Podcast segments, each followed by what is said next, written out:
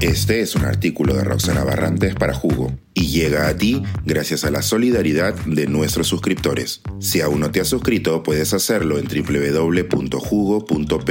Ahora puedes suscribirte desde 3 dólares al mes.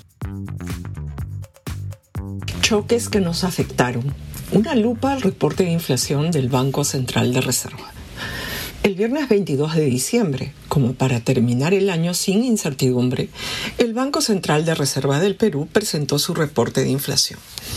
Este informe, que se publica de manera trimestral, contiene las cifras actualizadas del desempeño de la economía peruana en los diversos frentes, consumo, inversión, recaudación, balanza comercial, desempeño sectorial y, por supuesto, el resultado de inflación a noviembre. Su lectura nos trae una buena noticia la inflación está cediendo. No obstante, justo con esta primera gran noticia, las cifras muestran muchas malas noticias. La economía se contrajo y ello viene unido al aumento del déficit fiscal. Hacía tiempo no escuchábamos esta combinación en un año, excluyendo por supuesto los años de pandemia. Sobre el reporte mismo y su análisis escucharán y leerán a muchos de mis colegas. En este jugo de fin de año quisiera concentrarme en los recuadros. Estos contienen información que suele pasar desapercibida y me interesa destacarlos por dos motivos. El primero es que muestra el tipo de trabajo que hacen los economistas del Banco Central de Reserva, muy técnico y con los métodos de frontera ya pueden estar sospechando que su lectura será densa para un no iniciado. El segundo es que solemos pasar por alto que la macroeconomía tiene un componente muy importante del día a día y de decisiones de todos, cuyo análisis también es parte del trabajo del BCRP. El cuadro 1 se titula Choques que afectaron la economía peruana en 2023.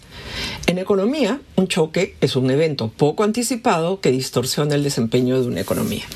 Este recuadro explica el impacto de los diversos choques que sufrió la economía peruana en el 2023. Para dar contexto, recuerdo que el BSRP compartió parte de los resultados de la encuesta de expectativas del último trimestre, a la que agregó una pregunta sobre los factores limitantes al crecimiento de las empresas. La inestabilidad política y los conflictos sociales ocuparon los dos primeros lugares en opinión de los encuestados, seguidos de factores asociados a las tareas que mínimamente debe proveer un Estado, cobrar impuestos, trámites, seguridad ciudadana y de cumplimiento de contratos. En séptimo lugar, se encontró a los factores climatológicos adversos y recién en octavo lugar a limitaciones en el acceso al crédito y su costo. Estos son los factores que los entrevistados consideraban que limitan el desempeño de las empresas. En el recuadro 1 que comento ahora, se presentan los resultados tras implementar modelos económicos sofisticados para medir el impacto de varios choques. El Banco Central de Reserva identificó siete posibles choques adversos. Sequía, gripe aviar, conflictos sociales, anomalías por el fenómeno El Niño, baja confianza empresarial, menores exportaciones no tradicionales y finalmente menor nivel de inversión subnacional. Esto último podría sorprender porque no se trata de un choque, sino del efecto del cambio de autoridades de gobiernos locales que ocurre tras cada elección. Estas, al inaugurar su gestión, no solo ordenan auditorías a la gestión anterior, acciones que suelen paralizar obras en curso, también prefieren hacer cambios en las prioridades de inversión o simplemente no saben cómo ejecutar gasto. Ahora sí, veamos qué dice el modelo sobre la magnitud de estos siete choques sobre la actividad económica. El recuadro reporta un impacto combinado de estos choques que asciende a 2.7% del Producto Bruto Interno o PBI.